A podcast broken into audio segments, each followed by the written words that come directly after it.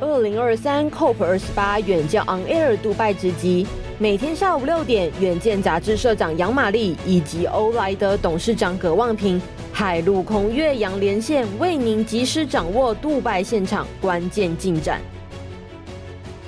各位远见的朋友，大家好，欢迎收看由远见跟欧莱德共同主持的《前进 COP 二十八杜拜现场》。那我们一天的一个 Podcast 的访问。那么今天呢，我刚刚参加的是 World Climate 啊、世界气候基金会 Foundation 举办的一个活动哦。那这活动很特别哦。今天的主讲者 Host 的主人。是我来自我们台湾的国代金控啊，那这一次呢，大会的一个重点的主题就是谈气候金融哈。之前我们讲说 no ESG no money 啊，现在改成 no money no ESG 啊。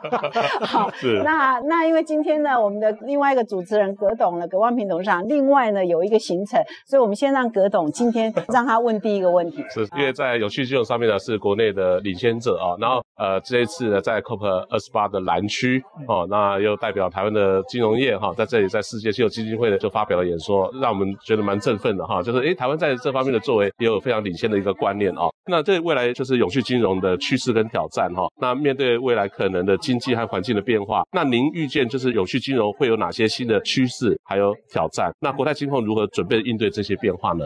我想我们现在在谈永续金融，当然涵盖的面相当的广啊。不止在这一次里面，尤其像气候变迁相关的主轴。那但是我相信，在目前来看起来，包括像社会的议题也是越来越受关注。我在这两天也参加了几场有关社会的相关的议题的一个研讨。那另外来讲，今年比较特别是在于说，对于生物多样性、对自然资源的部分，也是越来越受到关注。所以今年大概 COP28 把整个食物这个议题也带进来。那食物当然它基本上占整个人类所造成的碳排大概将近三分之一，所以它也是非常重要的碳排的一部分。那我倒觉得说，永续金融基本上当然它涵盖的面很多。那以现在大概着力比较多的就是整个能源转型这一块哈，因为人类整个现代化的生活你少不了能源，那只要能源转型能够成功的。能源所相关的，包括你的整个运输的部分，包括你整个相关的住宅的部分，基本上大概就可以解决一大部分。那所以就我们金融机构来讲，我们前面几年做永续金融也是花很多的资源在永续金融、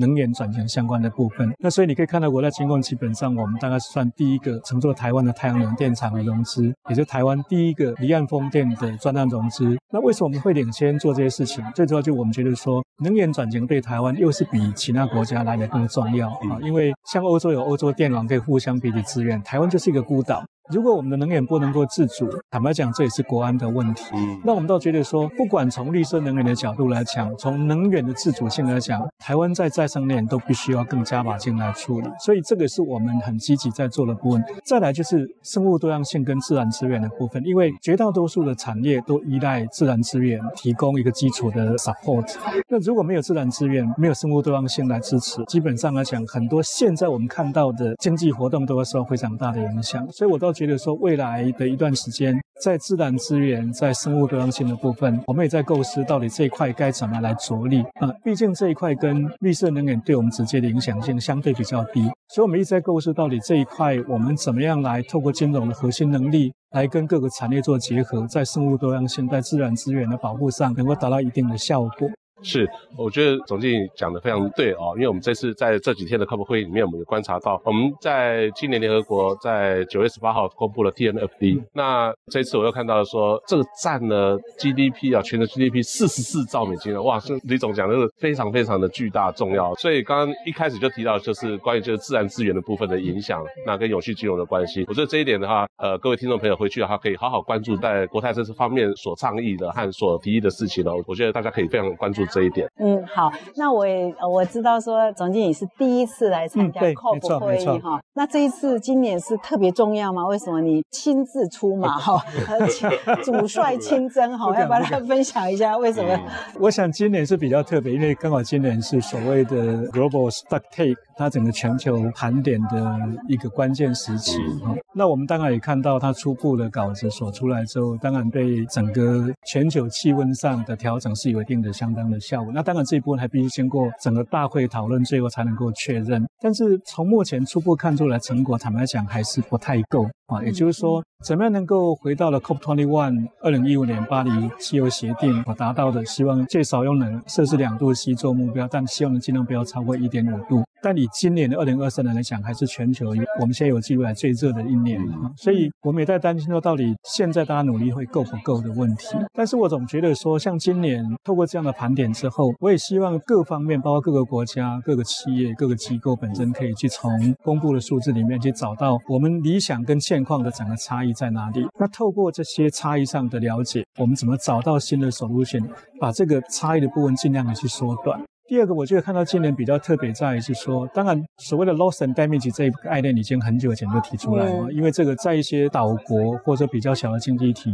的发展经历中，这个问题其实在一九九几年就被提出来讨论，但是讨论归讨论，都没有任何行动。可是今年很高兴看到了四点三亿美金这样的一个基金出来，我觉得这个是希望这是一个 breakthrough 了，也就是说，虽然这个金额很小，但最起码已经都谈了二三十年一个真正的从嘴巴讲到真拿钱出来的一个突破点。嗯，那昨天我也看到的，包括像美国政府跟北欧三个国家，丹麦、瑞典跟芬兰，他们也希望能够成立一个 IMCA 的一个机制。那初始基金大概是五亿美金，那希望能够加到十亿美金。那透过公司合营的方式，希望将这个基金本身的效果可以扩大。所以它基本上是导入了所谓投资的框架进来，它不是纯粹像一种慈善捐赠的性质。那我倒觉得像这样的机制，基本上慢慢的，它透过这种公司营的方式，透过 seed money 本身就加大影响力，透过投资框架，透过风险跟报酬本身的一个合理的对价之后，那我相信这样透过这样机制变动，将来所有新的这些新的科技、新的新创，到底怎么样变成 bankable 跟 investable，就比较有机会可以成型。所以我倒觉得今年第二次我看到了，就是说最起码看到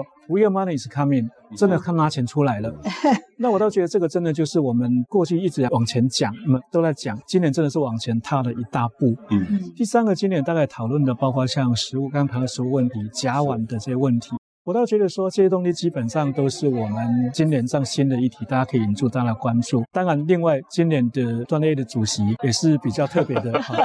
他是阿布达比国家石油公司的执行长。那当然，很多人在讲各种批评的话。不过我倒觉得说，像他自己本身的概念讲说，我是因为我是了解石油产业，所以方便我跟石油产业去做沟通。那当然也期待说，他本身真的是透过这个比较特别的身份，将来我们整个化学燃料、化学能源这一部分能够比较慢慢 phase down、phase out。时候希望能够因它而产生更大的作用啊，因为我们现在谈的是 face down，不是 face out。那我倒觉得说，如果真的化石燃料本身对整个气候变迁影响这么大，我们终究必须要从 face down 到 face out 里面真正去落实了。到底怎么做？这牵涉到的问题真的是非常非常庞大的利益在，甚至很多开发中国家，你说要它目前发展再生能源，它的困难度也是高的。所以我才讲说，像这一部今年在杜拜举办，轮子主席又是一个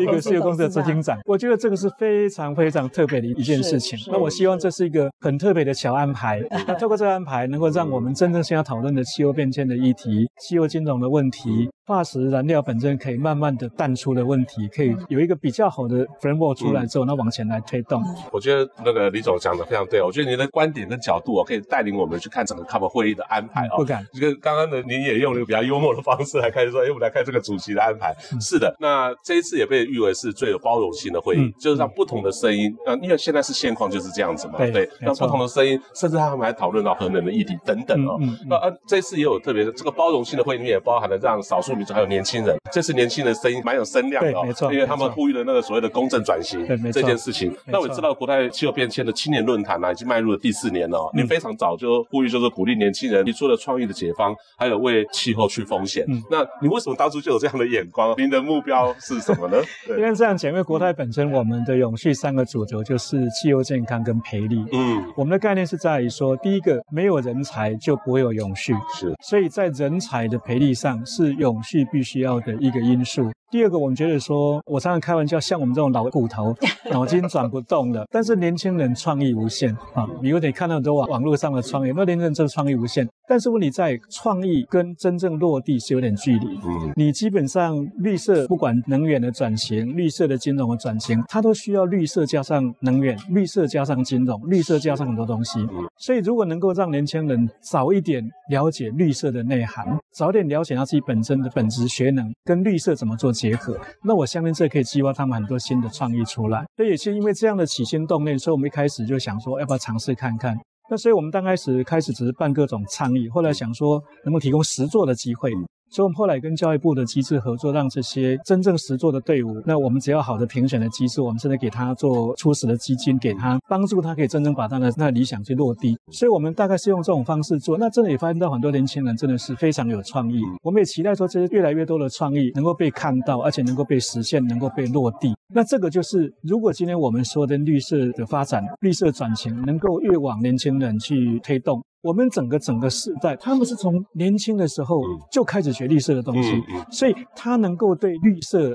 的影响力是我们 double 或者三倍的时间。是，那这样对整个将来的地球本身的暖化的问题，对气候变迁的问题，对永续的问题。它能够产生的贡献一定比我们大很多很多，嗯，所以也是因为这样的论点，我们觉得说，哎，应当花一点资源来帮助年轻人尽早进入绿色这个领域。那谢谢总经理呢，这一次呢，事实上国泰呢，在整个 COP 的大会场啊，或者是其他的啊、呃，也会参加啊、呃、气候变迁 World Climate Foundation 的 Summit 啊大会哈，所以可不可以也分享一下这一次国泰其实也来分享很多你们的作为，可不可以分享一下这一次在 COP 二十八有哪几个很重要的活动要来分享？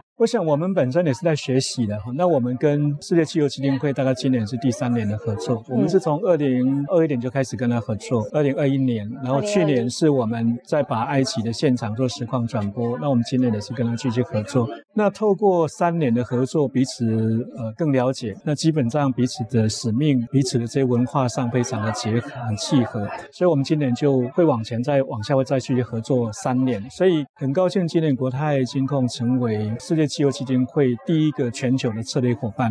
那也透过这样的合作，包括像今天的 Asia Finance Event，也是我们今天跟大家一起合作。那我们来办这样的一个今天这个论坛。那我们透过这个论坛，基本上邀请的就是整个亚洲的重要的资产管理 owner 跟资产的管理者。所以包括像 Temasek，包括日升啊，包括像新的基金这样的概念。那包括陈淑芬董事长也去来做分享。那主持人就 AIGC 的一个主管进来。所以我们透过这样的方式去思考说，怎么样让这些 asset owner、asset manager 新的这些放的这些管理者，用不同的角度去思考，说我们怎么能够找到新的走路线出来？因为将来像刚刚谈到的 no 业绩 no money，no money no 业绩，如果能够将这金融资源本身做有效的运用，那我相信这个将来对于我们现在所期待的汽油金融本身产生的效果会更大。再来，我们会对青年的部分，我们也会有所谓的国泰青年论坛。那我们当然是透过呃，会有十个国家的不同的年轻人来参与我们这个论坛。哦，国家哇！那第三个，我们也会有一个 World Climate Leader Round Table。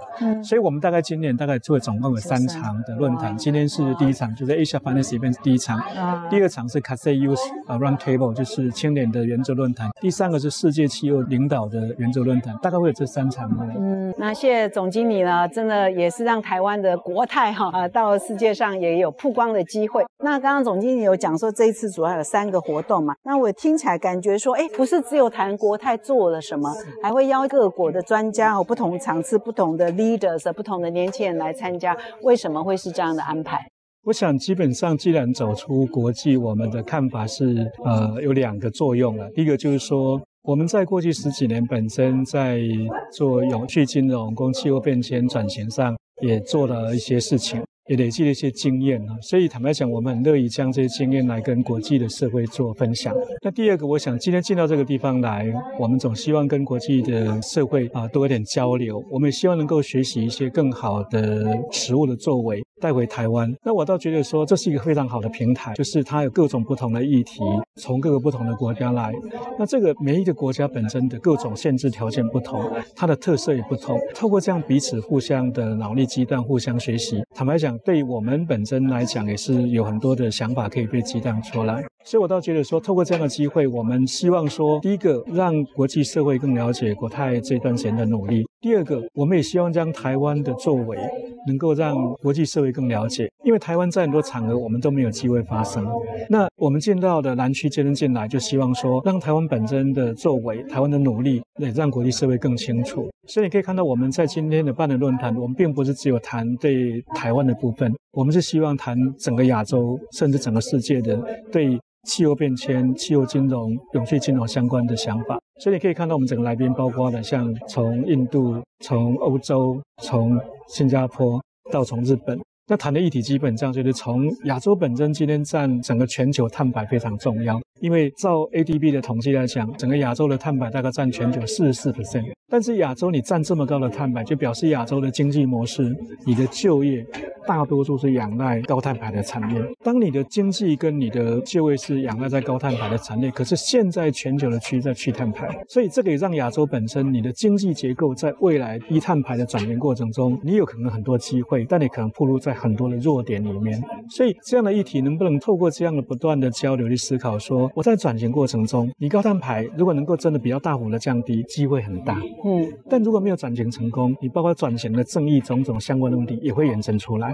那我们倒觉得说，透过这个场合本身，各个不同的专家、不同领域专家在探讨，我们怎样把这些相关台湾相关的议题带到台湾来。我们也在超过十几个亚洲国家在营运，我们也必须要注意这些国家的发展。所以我们在思考这个问题的时候，不会只是纯粹看台湾的发展，我们也必须考虑到我们在十几个市场在营运的时候，每个市场我们都希望能帮助他们。把这些好的观念、好的食物做法带到当地去，跟当地的企业、跟当地的政府合作，也解决那个问题。那如果变成说我们这些国家都能够有这些好的作为，其实坦白讲，对全球的气候变迁的缓解也是一个帮助。嗯，所以我们总觉得说，透过这样的努力，透过这样三场活动，总希望说，透过不同的参与者互相学习、互相观摩。那第一个对台湾有帮助，让世界更知道国泰，更知道台湾。第二个，我们在十几个亚洲国家，希望把这些概念帮助这个一起成长。嗯，我看今年办三场，明年要办五场，就把同事都超了，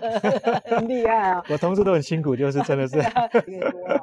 董经理有特别提到说，你们是国际气候全球第一个策略伙伴，对，所以它的意义是什么？意义是这样，因为他们也在想要了解我们，所以我们就经过三年的合作。那我想，我们在看他们的整个作为，他也在看我们真正的作为。他也怕我们是一个漂绿的 一个金融业者。是，是。那所以经过三年彼此合作之后，就是对整个气候变迁的议题、对永续的议题、对相关金融领域可以产生的问题，大家彼此都有些共识。那也就是说，对彼此的文化都有一定的信心。所以，我们今年就说，那我们要不要往前去走？所以我们今年变成他全球第一个呃全球的策略伙伴，也是希望说可以深化这个关系。对。把这个平台所能产生的能能量不只是国代使用，也让台湾，像我刚刚谈的整个亚洲，我们在营运的这个国家都可以来利用。那我觉得说这样的一种合作，当然我们也在学习啊，哈，就是说怎么透过它这个平台，一起来对我们现在大家关心的气候变迁的问题，对永续金融的问题、业绩发展的问题，都能够走得更快一点，走得更好一点。嗯，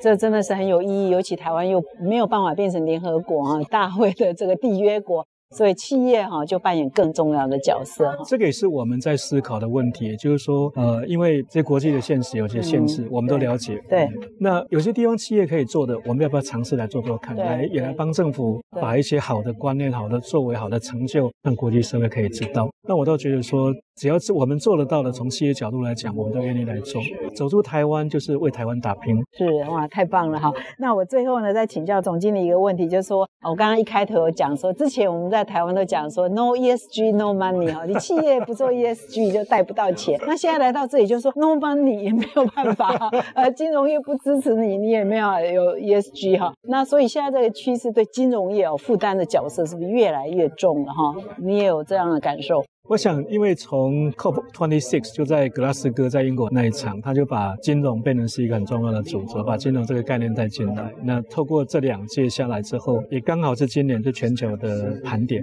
那盘点大家发现很多事情要做，啊，不急办了，我急着，我样样不能啊。那这个基本等于是说，我觉得这个天点这个 timing 很有趣，在于是说，呃，过去是做倡议，那各国很多想法，但是怎么落实？那第二个，现在各国本身的立法。也就是过去是一种比较鼓励性质，现在慢慢越来越多国家已经进到立法的半强迫性到强迫性的做法。你比如说，它课征碳税、课征碳关税的问题，它将来包括像有些国家，比如说像英国伦敦，你的大楼商业大楼要出租，如果你没有达到一定的能耗的标准，你连出租都不能出租的。嗯，那就是说现在这种规定越来越严格，越来越清楚了。所以企业本身或是一般个人，你知道说整个政府立法的明确之后，你不遵守，你就会有些相关的，不管是付出更高的成本，或甚至有些法则，你连出大的出都不能出租。所以我倒觉得说，透过这些机制之后，让每一个人知道说这是完整的，不是玩假的。所以我倒觉得今年这个 timing 很特别，在于是当慢慢各个国家这种立法环境形成，那大家真的要做的时候，你没有钱是做不了事情。所以今年一开始，这个我刚谈到了 loss and damage 那四点三亿美金，虽然坦白讲杯水车薪，可是我认为这是一个因为基本上是从没有到有这四点三亿美金。但我昨天去看美国跟三个北欧国家合作的五亿美金，啊，你可以看出来说，从第一天大家觉得怎么这么小，但是马上昨天就有另外五亿美金出来，是，所以我相我相信这个会越来越多类似这样的机制会出现。那再来第二个就是说，如果将来这些机制本身透过公私合营的方式，开始有一个案子、两个案子成功。这个方式本身真的可以产生实际的效果，而不只是说哎用嘴巴讲。所以我一直觉得今年基本上是让金融、让 money 这件事情变得实际上你可以看得到、可以摸得到，而且将来可以进一步去追踪、去做评估。我觉得这个是一个最大的突破点。那如果这样的观念跟这个现象是这样子，那我觉得金融机构本身任重道远。是，因为金融机构本身你有庞大的金融资源，嗯，你虽然你拥有金融资源的管理权，嗯，甚至。某种程度上的分配权，但是你怎么强化自己的去善用金融资源的分配跟安排，对我们现在所谈到的永续的金融、气候变迁、气候金融产生正面效益，这个是有很多议题要讨论的。我一直跟我同仁讲，我说我们在谈绿色金融是绿色加金融，我们懂金融。不懂绿色，你也不了绿色金融。嗯嗯嗯。所以，如果真的要去谈绿色金融，是所有金融机构、所有从业人员，你都必须要重新学习。嗯嗯嗯。如果你今天不懂绿色，你怎么去做放宽？你怎么做绿色的产品？嗯，这是不可能的事情。嗯。所以，如果今天绿色金融是显学，是公司本身将来策略、经营策略的主轴的话，那就是另外一次的组织改造。每一个人都必须从内心上接受这个事情，你必须重新学习绿。色到底是怎么一回事情？这个各种绿色的概念跟我的业务上、跟我的产品、跟我服务上有什么关系？只有绿色加上金融两个真的是 blended 在一起，你才可能真正推出好的绿色金融服务。所以我倒觉得说，这样的一种发展到今年这些慢慢真的 real money 出来之后，我也跟我同事讲，我说我们真的必须要在绿色跟金融这一部分，尤其绿色这一块的学习、训练、教育，我觉得必须要再加强，而且必须加速度。是，我也的确观察到，如总经理观察，就是在从第一天开始，嗯、这个国家家捐多少，那个国家捐多少，好像真的就可以看到钱在组成。那就希望说以后不要有设很多门槛啊，很多限制啊，使得 funding 下不去，或者是 grant 啊，说的是或者是呃直接的赞助下不去的。希望这件事情是可以成真。那这个金融业都要面临转型了哈，所以也是总经理很大的一个感受哈。所以我们啊今天呢很高兴可以在远在杜拜啊，没有在台北仁爱路哈，远在杜拜啊采访李总经理啊，来分享最新的观察，热腾腾的观察。那谢谢各位的收听，也谢谢总经理哈来到我们节目现场。那葛总已经先离开了哈，我们就呃到此结束，谢谢大家，谢谢谢谢。谢谢